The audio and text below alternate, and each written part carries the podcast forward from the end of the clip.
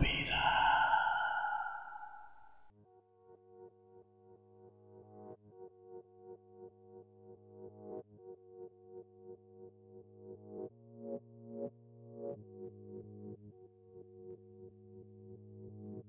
Recuerdo con agrado mi primer juguete. Era un jeep, un jeep color verde, verde de ese que usa el ejército.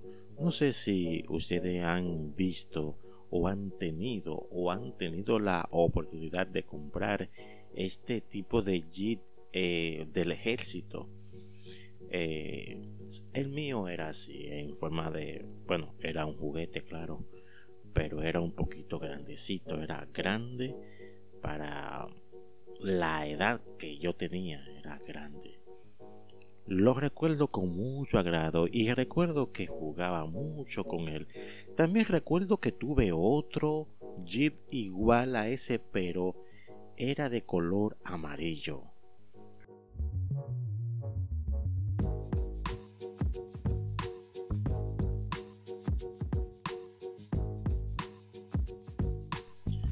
Recuerdo pasar las tardes jugando con mi jeep amarillo, sentado en la galería o en la acera jugando con mi jeep.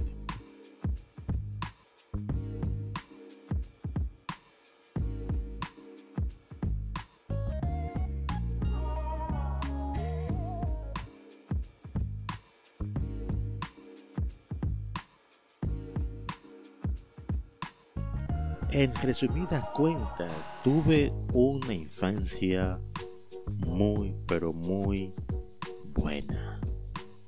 Tengo bellos recuerdos. Tengo en mi memoria bellos momentos vividos en mi niñez. Pero también recuerdo algo que los mayores hacían y quiero hacer hincapié sobre esto. Bueno, puedo hablar específicamente de mis padres.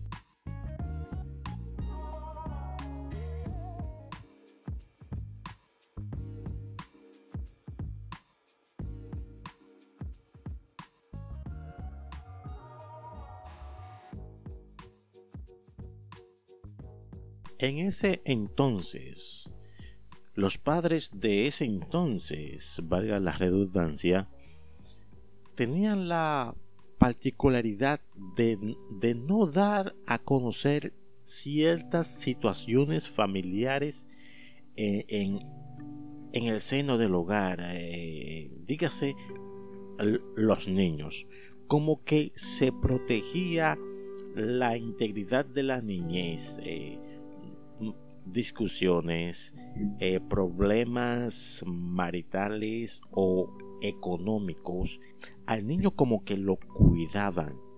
El niño no se enteraba y hablo por mi experiencia, porque después ya de grande, mayor, eh, me he dado cuenta de muchas cosas, pero en, en ese entonces, cuando estaba en mi niñez, nunca eh, supe de alguna discusión, Nunca supe de algún desacuerdo entre mis padres, nada, porque ellos tenían la costumbre de discutir sus cosas a puerta cerrada. Exactamente mi madre, cuando llegaba la noche que ya todos nos íbamos a acostar, eh, ahí era que eh, los, los esposos hablaban, discutían, eh, se ponían de acuerdo con tal o cual cosa. Pero nunca, nunca de los nunca, se discutía o se debatía delante de los niños.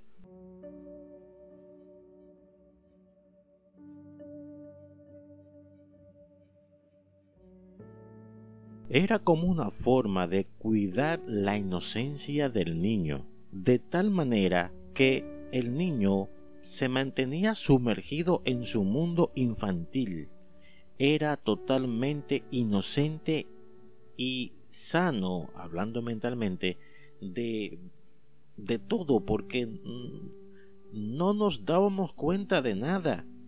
Había que ser mayor de edad, había que tener ya, eh, había que ser adolescente o más que adolescente para enterarse de algunos problemas de la casa, de una dificultad familiar, etcétera, etcétera, etcétera.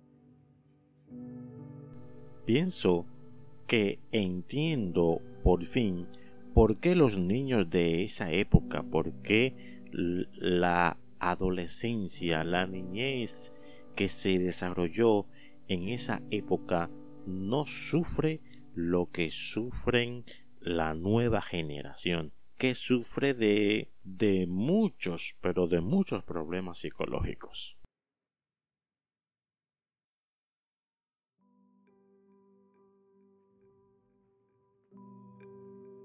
Y uno de los factores por los cuales esta generación, esta nueva camada de jóvenes eh, están sufriendo de, de, de tantos problemas y tantas vicisitudes psicológicos pienso que es porque les tocó ser criados por la televisión. Pues se vieron envueltos en que mamá ya no se podía quedar en la casa. Mamá tenía que salir a trabajar para ayudar a papá a cubrir las necesidades del hogar, de la casa, las necesidades de los niños.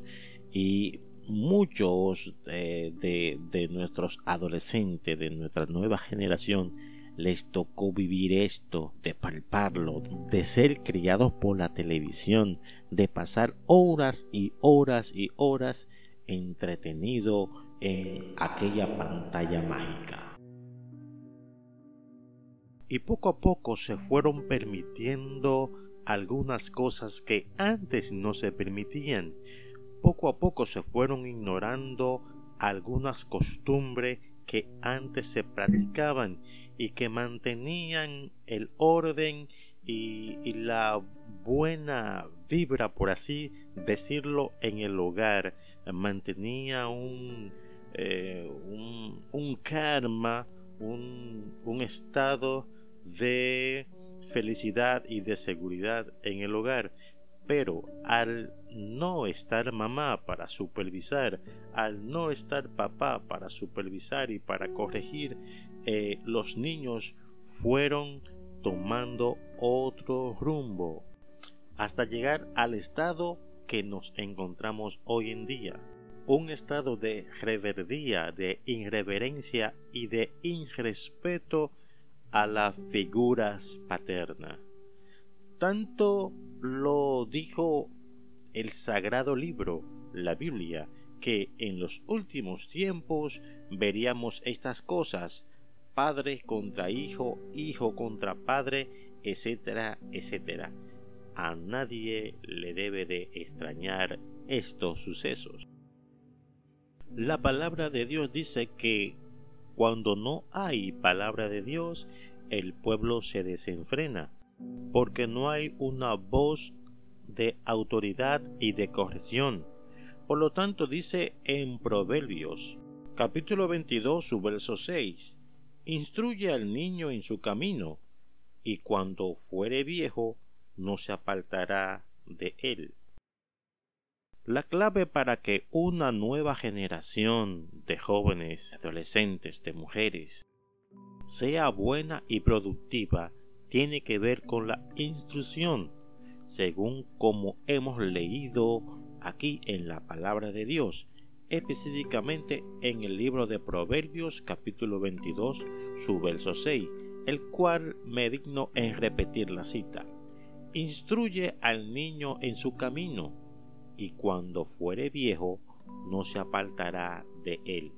Una generación que no ha sido instruida en la palabra de Dios, una generación que no tiene temor a Dios, tampoco le tendrá temor a sus mayores, o sea, a sus padres. Y cuando hablo de temor, no, no estoy hablando de miedo, no me refiero a miedo, sino a respeto, a ser respetuoso de los mayores, respetuoso de los rangos, respetuoso a la autoridad puesta por Dios, pues la palabra dice que toda autoridad es puesta por Dios, empezando por la autoridad que Dios le da a nuestros padres y así a nuestros gobernantes. Sabemos que Internet se ha convertido en una fuente donde nuestros jóvenes van a consultar y adquieren cada día más habilidades y más sabiduría.